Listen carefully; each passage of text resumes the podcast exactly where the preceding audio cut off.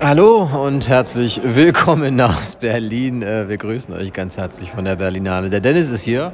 Seid gegrüßt, hallo. Und äh, der Lars ist hier und wir sind wieder auf der Berlinale und äh, ich merke schon ein wenig das Schlafdefizit. Ähm, es waren schon wieder viele Filme irgendwie in den letzten Tagen äh, und es hat gerade erst angefangen, aber man wird ja auch nicht jünger. Ne? Ja, auf jeden Fall. Also ich habe mir heute Morgen um neun ein Screening gespart, um einfach genau dieses Defizit ein bisschen auszubügeln. Ja, das Vergnügen hatte ich nicht. Äh, nur die Harten kommen in den Garten. Ich habe gerade noch einen sehr, sehr guten, ähm, also auf jeden Fall vom Ansatz her sehr guten chinesischen Film gesehen. Äh, Portrait of a Family war der Titel und äh, hatte so ein bisschen Parasite-Vibes auf jeden Fall. War so ein bisschen ein Psychothriller, ähm, ohne dass der Thrill so richtig ausgefahren wurde eigentlich. Es ging um die Adaption eines Jungen, der äh, ja, seine Mutter verloren hat und dann auch seinen Vater verliert, der allerdings ein Trinker war und dann durch einen Unfall ums Leben gekommen ist.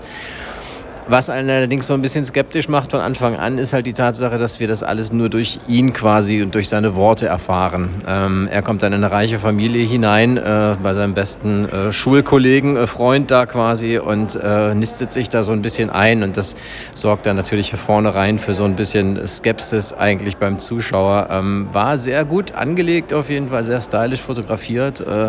Sehr gut erzählt, eigentlich so, auch so die kleinen Nuancen quasi in dieser Familienkonstellation. Ähm, aber so richtig hatte ich das Gefühl, dass der Regisseur nicht so wusste, wie er den Film zu Ende bringen sollte. Ähm, das Ende ist dann doch leider sehr unbefriedigend. Und das kann einem natürlich auch manchmal passieren, dass man halt wirklich einen guten Film hat, dem man irgendwie folgt und von dem man gebannt ist, ähm, der aber irgendwie nicht den Payoff hatte. Und das ist auch so ein bisschen das Problem unseres Eröffnungsfilms gewesen, oder?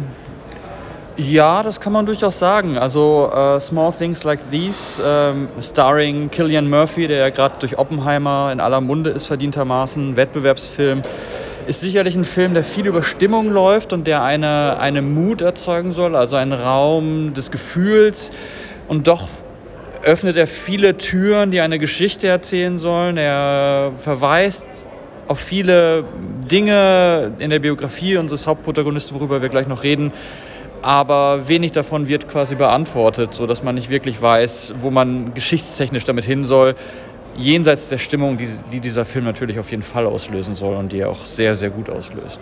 Auf jeden Fall. Das ist halt wirklich ein Moodpiece, ähm, sehr über Atmosphäre arbeitend. Das liegt auch daran, dass äh, man auch echt so die erste halbe Stunde und dann auch im Verlaufe des Films eigentlich immer nicht so richtig weiß, wo der Film hin will, wirklich, ähm, weil er erzählt diese Geschichte, die ja eben auch eine historisch verbriefte ist, nämlich diese Magdalenenheime in Irland, die ähm, ja junge Mädchen, die vom rechten Weg abgekommen sind, die äh, schwanger wurden beispielsweise minderjährig, ähm, halt dann eben wieder äh, züchtigen soll und auf den rechten Weg bringen soll. Er erzählt es allerdings halt eben nicht aus diesen Heimen heraus. Wir hatten ja auch The Magdalena Sisters vor vielen Jahren, äh, der die Geschichte eher so intern erzählt hatte. Hier ist es allerdings eher die Sicht von außen. Und das ist schon, schon interessant auf jeden Fall, wie der Film eben auch damit umgeht. Ähm, dass man ja hier eben in so einer kleinen irischen Kommune lebt und äh, da jeder auf den anderen drauf guckt quasi und ähm, man, man nicht wirklich ähm, ja, aus der Reihe tanzen darf.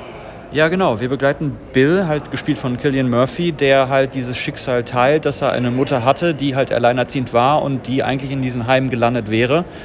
Äh, wir erleben das alles retrospektiv, wie du schon gesagt hast oder angedeutet hast. Also wir begleiten äh, Bill in seinem Leben. Er hat vier Töchter, er hat eine Frau, äh, und er kommt wieder in Kontakt mit einem dieser Heime. Er ist Kohlehändler, fährt Kohle aus und landet in einem dieser Heime und wird dann mit diesem Schicksal wieder, wieder konfrontiert. Und man merkt wirklich, was mit dem Hauptprotagonisten passiert. Er wird immer wieder zurück in Erinnerungsschleifen geworfen. Äh, und so lernt der Zuschauer auch nach und nach die Geschichte kennen, äh, was also passiert ist. Und man versteht so ein bisschen, was, was in ihm vorgeht. Es ist ein sehr leiser Film, ein sehr ruhiger Film, der wenig redet. Und Killian Murphy durch seine Augen und durch seinen Blick dann das Leid, das er, er erlebt, einfach ähm, sehr gut transportieren kann.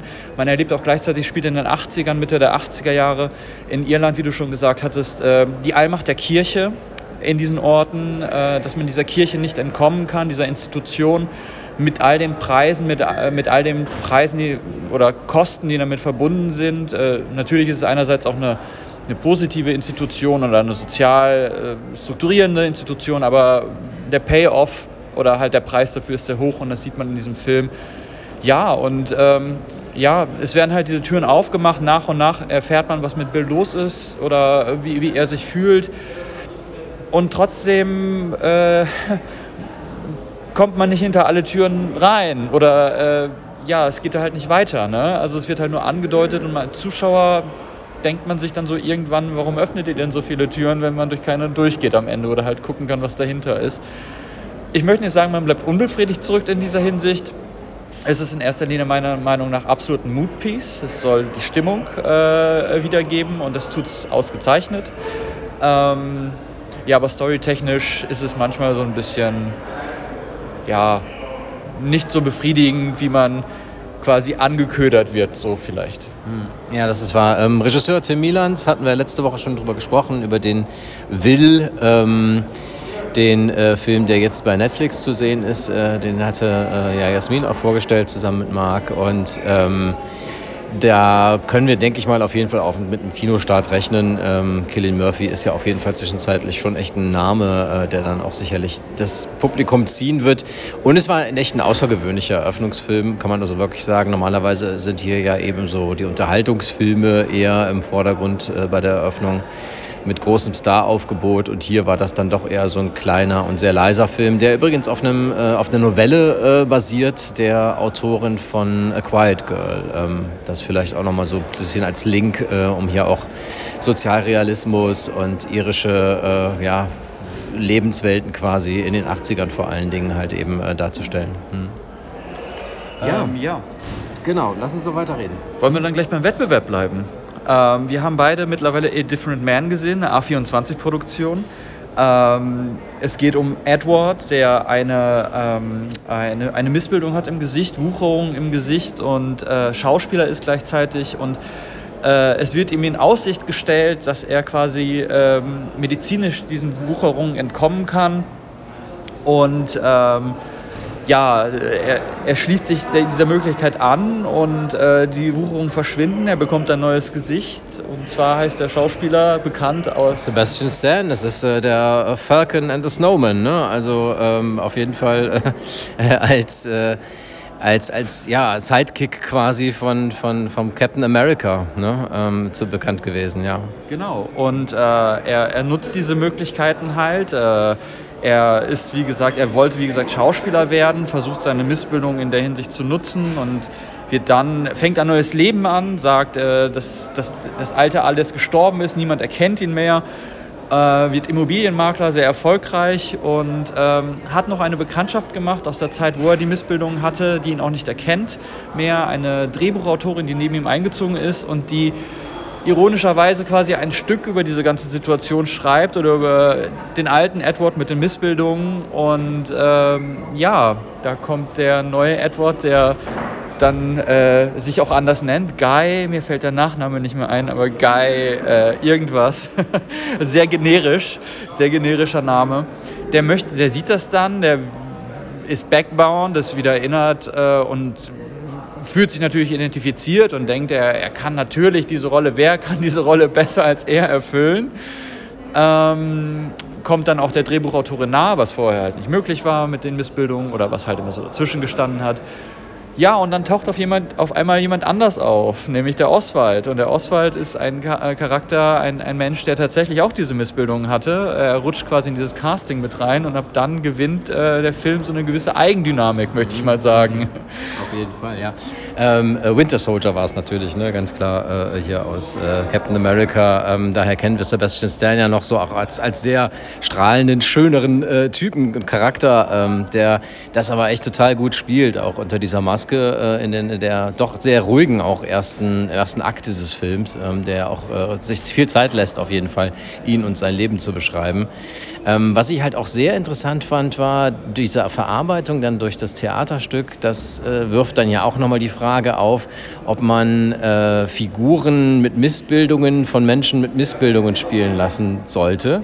Und so ist es ja eigentlich immer im Film. Ne? Warum soll, sollte man halt irgendwie einen guten Schauspieler nehmen, der das charakterisieren kann, der das verkörpern kann, der sich in diese Rolle reindenkt? Oder sollte man wirklich dann jemanden nehmen, der eben davon betroffen ist, um das Ganze authentischer zu machen?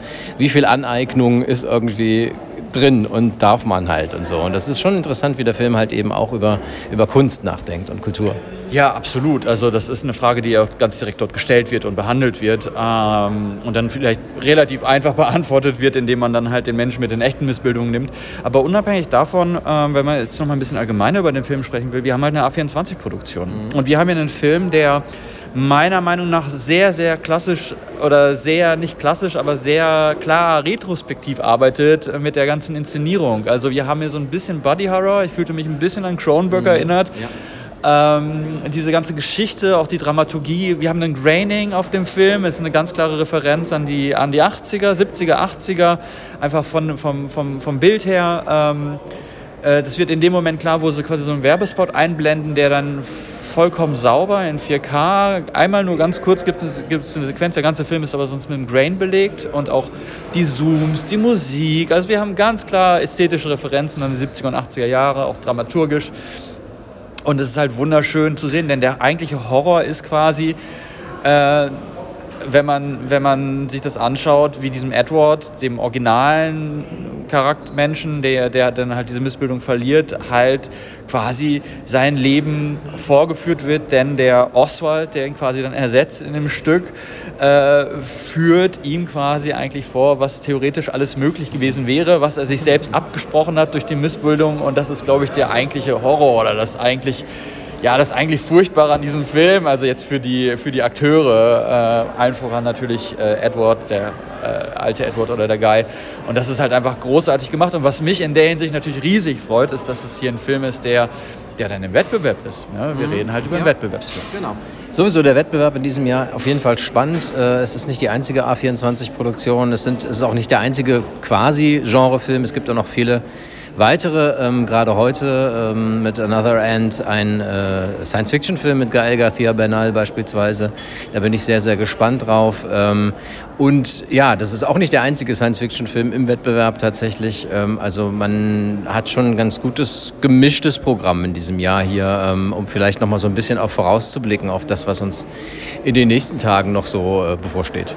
Auf jeden Fall. Wir haben äh, sowas wie Sasquatch, Sasquatch Sunset mit Jesse Eisenberg, der vollkommen ohne Dialog laufen soll. Äh, Love is Bleeding mit Kristen Stewart. Spaceman mit Adam Sandler das ist eigentlich schon so ein bisschen, jetzt merke ich gerade, ich zähle gerade die großen Namen auf, aber es ist vielleicht auch ganz schön, das ist jetzt zufällig gewesen, aber dass die ja dann halt doch irgendwie da sind. Ne? Und ähm, wir haben aber auch, wie du schon gesagt hast, Another End, äh, der heute Abend spielen wird. Wir haben äh, Sterben im Wettbewerb mit Lars Eidinger, eine 180-Minuten-Produktion. Mhm. ähm, Teufelsbad, äh, sehr vielversprechende österreichische Produktion, auch im Wettbewerb. Ja, und heute läuft halt auch der Dresen, der neue, äh, in Liebe, eure Hilde. Äh, und ja, ansonsten ist es bei mir so, ich habe mir viele tatsächlich, tatsächlich dezidiert japanische Filme rausgesucht. Zwei haben wir ja gestern auch schon gesehen, beziehungsweise gestern und vorgestern. Und ein paar, Bra paar Brasilianer. Da haben wir auch schon einen gesehen, einen Film, der in Brasilien spielt, aber irgendwie nicht in Brasilien ist, mhm. sondern äh, quasi in, äh, wie soll ich sagen, in Siedlungen bleibt. Äh, also ja. eine Einwanderungsgeschichte auch erzählt hier, halt eben von, von, von Arbeitern, äh, die aus China halt eben rüberkommen. Also auch das ist natürlich die Berlinale hier halt eben auch andere Lebenswelten zu zeigen ähm, und es ist echt ein fett gemischtes Programm so. Ähm, man, man, man muss schon echt eine gute Auswahl sich da rauspicken, denke ich mal, äh, gerade mit den vielen Sektionen, die es ja auch gibt. Also auch das Generationenprogramm ist wieder sehr, sehr spannend, wirklich. Wir haben da gestern so eine kleine Übersicht gesehen bei der Eröffnung äh, der Filme, die so im Generation K Plus beispielsweise auch zu sehen sind in diesem Jahr. Da lief jetzt gestern Last Swim, ein äh, sehr, sehr guter britischer Film, der junges Leben halt in London zeigt. Äh, und auch da ist es halt eben migrantisch geprägt und äh, divers. Und ähm, das ist wirklich ja, was, was man merkt. So. Es ist auf jeden Fall viel, viel Mischung da und viel spannendes, äh, spannende Einblicke halt in, in, in Lebenswelten, die vielleicht bisher auch nicht unbedingt auf der Leinwand zu sehen waren. Also schon doch sehr vielversprechend, das Programm. Ja, absolut. Und das in einer Situation, wo quasi äh, nur zwei Drittel des letztjährigen Programms da sind. Ne? Also es wurden über 100 Filme gestrichen und äh, es ist trotzdem noch mehr als genug, ja. um nicht zu sagen zu viel. Zumindest ist es halt auch selbst in zehn Tagen äh, schwer, schwer das, da durchzugehen. ich glaube, ich, ja, ich glaub, die Filme werden uns nicht ausgehen in den nächsten zehn Tagen ähm, hier bei der Berlinale. Wir werden natürlich auch nächsten Samstag noch mal, noch mal berichten von hier aus, beziehungsweise dann am Donnerstag auch bei aktuell ähm, im Tagesprogramm bei Radio Blau. Und immer mal vielleicht hier und da in den Sozialen mal schauen, äh, wenn uns was, was, was das Nettes begegnet. Ähm, ja, ich freue mich drauf. Und wir haben Sonne. Ja, ich freue mich auch und ja, wir haben Sonne. Es ist wirklich schön. okay, liebe Grüße von hier aus. Hier ist es schön. Äh, kommt vorbei, wenn ihr Zeit und Lust habt. Ähm, und wir geben zurück ins Studio. Tschüss.